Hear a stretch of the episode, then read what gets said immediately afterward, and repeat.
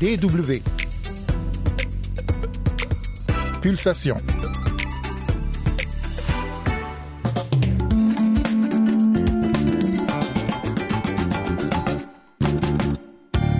Il n'y a pas d'âge pour être sage. Eliane Wanjiku est à 13 ans déjà une activiste accomplie en faveur du climat. Nous allons à sa rencontre dans cette édition de Pulsation qui s'achèvera sur un coup de projecteur, entre autres sur le jeudi noir et le Concorde. Mais nous commençons par le mot du jour, Nations Unies. Bonjour à toutes et à tous, c'est Yann Durand au micro, c'est Pulsation et c'est parti. Le saviez-vous? C'est aujourd'hui la journée des Nations Unies. Il s'agit de commémorer l'entrée en vigueur de la Charte des Nations Unies sur laquelle est basée l'ONU le 24 octobre 1945 au lendemain de la Seconde Guerre mondiale. L'idée et la décision de marquer cet anniversaire chaque année a été prise très tôt, dès 1947. Déjà à l'époque, l'institution était soucieuse de faire connaître les buts et réalisations qu'elle opère au peuple du monde et à gagner l'appui de ces derniers à l'œuvre de l'ONU. L'Organisation des Nations Unies regroupe depuis 2011 193 États membres. Elle célèbre cette journée internationale traditionnellement à son siège situé à New York, aux États-Unis, par un concert dans la salle qui abrite d'ordinaire l'Assemblée générale. En première ligne de l'action climatique, c'est le thème du concert de cette année, parrainé par la mission permanente du Royaume des Tonga auprès des Nations Unies.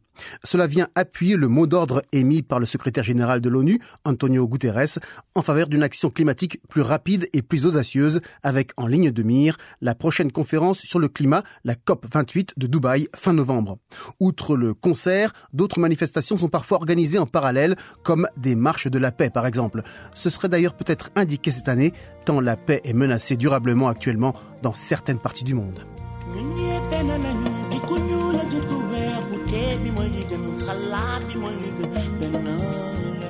Pour illustrer le mot du jour, voici une collaboration entre Alan Stivell, chantre de la musique bretonne en France, et Youssoundour, que l'on ne présente plus. Ça s'appelle A United Earth, une terre unifiée.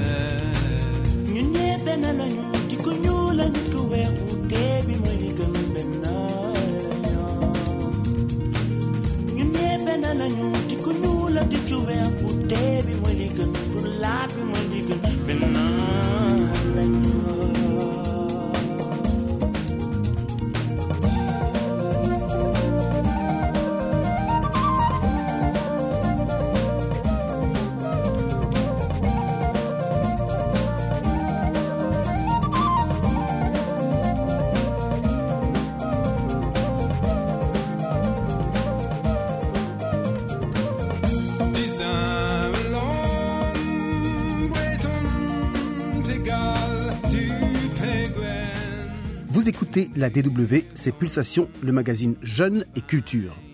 Eliane Wanjiku sait exactement depuis quand elle voulait devenir écologiste. Elle avait 4 ans lorsqu'elle a planté son premier arbre.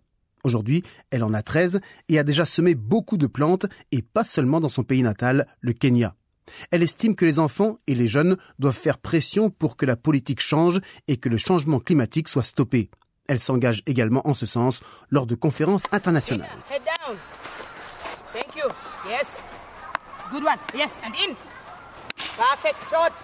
Eliane se concentre. La crosse de hockey sur gazon à la main, elle court le long du terrain en poussant la balle devant elle.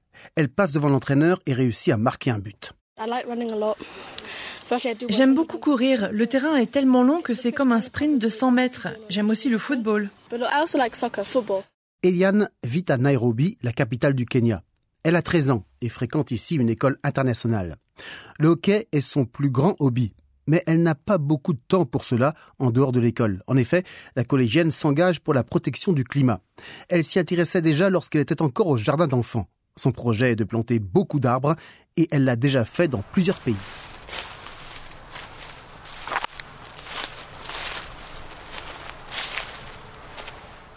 Elle l'a déjà fait par exemple ici dans un parc de Nairobi, la capitale du Kenya.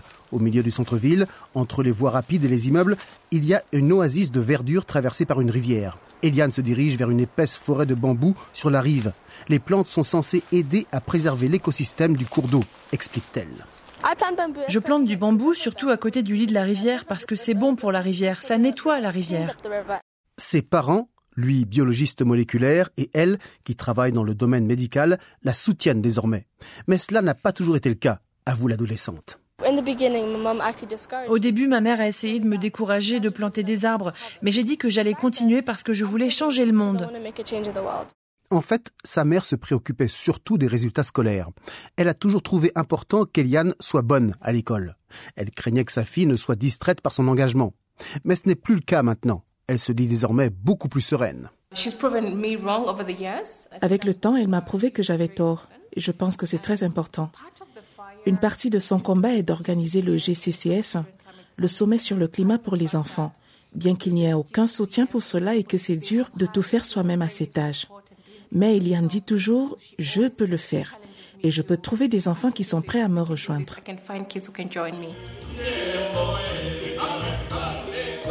La dernière fois qu'un sommet africain sur le climat a eu lieu à Nairobi, Eliane a organisé auparavant une rencontre pour les enfants et les jeunes. Il y avait de la musique et des danses, mais surtout, les garçons et les filles ont discuté de ce que le changement climatique signifie pour le monde. Les enfants sont très importants aujourd'hui, surtout la génération actuelle, parce que nous comprenons tout. Nous sommes une génération numérique qui voit et entend beaucoup de choses sur Internet. C'est pourquoi les enfants devraient être inclus aussi lorsque les adultes parlent. Nous avons notre propre opinion. D'ailleurs, Eliane était présente au grand sommet des adultes sur le climat. Elle s'était auparavant promis d'expliquer clairement sa position aux représentants du monde entier. Lors des sommets sur le climat, on entend toujours dire que quelque chose doit être fait, mais ensuite rien n'est fait. C'est comme ça les adultes, ils ne font jamais les actions que nous leur demandons de faire. Cette fois, nous voulons des actes. J'aimerais entendre les grandes personnalités dire qu'ils vont le faire, qu'ils vont agir concrètement et prendre le changement climatique au sérieux. Eliane est en contact avec de jeunes défenseurs du climat dans le monde entier. Mais comme elle vit en Afrique de l'Est, il est particulièrement important pour elle d'aborder les problèmes dans son pays et sa région. Bien que l'Afrique ne contribue que très peu aux émissions de gaz nocifs pour le climat, les gens y souffrent particulièrement des conséquences. Il y a souvent des sécheresses, suivies de pluies beaucoup trop violentes. Eliane veut contribuer à ce que la situation n'empire pas. Mais elle ne se considère pas comme l'héritière d'activistes comme Greta Thunberg, par exemple. Elle est un modèle pour d'autres jeunes, mais moi, j'admire plutôt Wangari Maathai que Greta Thunberg. Wangari Maathai. Il s'agit de la célèbre écologiste kenyane également surnommée la sauveuse des arbres. Elle a même reçu en 2004 le prix Nobel de la paix pour son engagement. Eliane Wanjiku veut suivre ses traces. Pour cela, elle continue à planter des arbres. Les témoignages que vous venez d'entendre ont été recueillis par Antje Dickens. Coup de projecteur. Il y a 94 ans, le jeudi 24 octobre 1929, débutait un krach boursier à la bourse de New York qui allait marquer le départ de la Grande Dépression. Il s'agit d'un des plus célèbres événements de l'histoire boursière. Il est survenu suite à l'éclatement d'une bulle spéculative qui n'avait cessé de grandir depuis le début des années 1920 à cause notamment d'un nouveau système d'achat à crédit. Quelques signes annonciateurs avaient déjà fait leur apparition, comme la croissance trop rapide de la bourse les années auparavant ou encore la chute de la production automobile les premiers mois de 1929. Quelques jours avant le crack, les premières ventes massives ont lieu et le jeudi noir, la panique se propage et les cours s'effondrent. Les banques font faillite. Il s'ensuivra la plus grande crise économique du XXe siècle. Une déflation rend le pouvoir d'achat dérisoire. Le chômage fait rage partout en Occident. Certains voient dans cette crise l'une des causes profondes de la Seconde Guerre mondiale.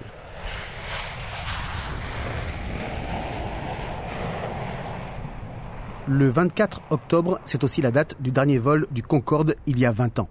L'avion supersonique, reconnaissable entre tous grâce à son aile delta, restera l'une des prouesses de l'aéronautique civile. Il fut mis en service pour des vols commerciaux en 1976 avec un atout majeur vis-à-vis de tous les modèles en service à l'époque, sa vitesse.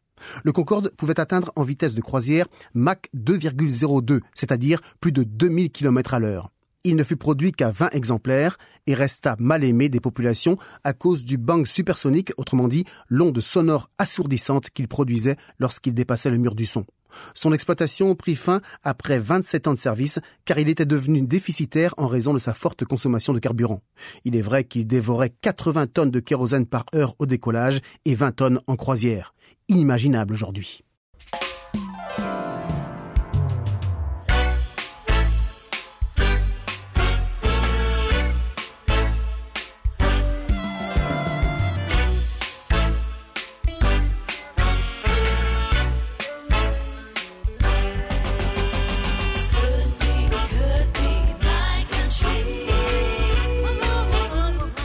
Et puis enfin, le 24 octobre 2005, s'éteignait à l'âge de 92 ans Rosa Parks, l'une des icônes afro-américaines de la lutte pour les droits civiques des Noirs aux États-Unis. C'est elle qui la première refusa de s'asseoir à l'arrière des bus. Adama Kone lui rend hommage et nous accompagne vers la fin de cette émission disponible à la réécoute sur dw.com slash français. Bonne continuation à l'écoute de la DW. Salut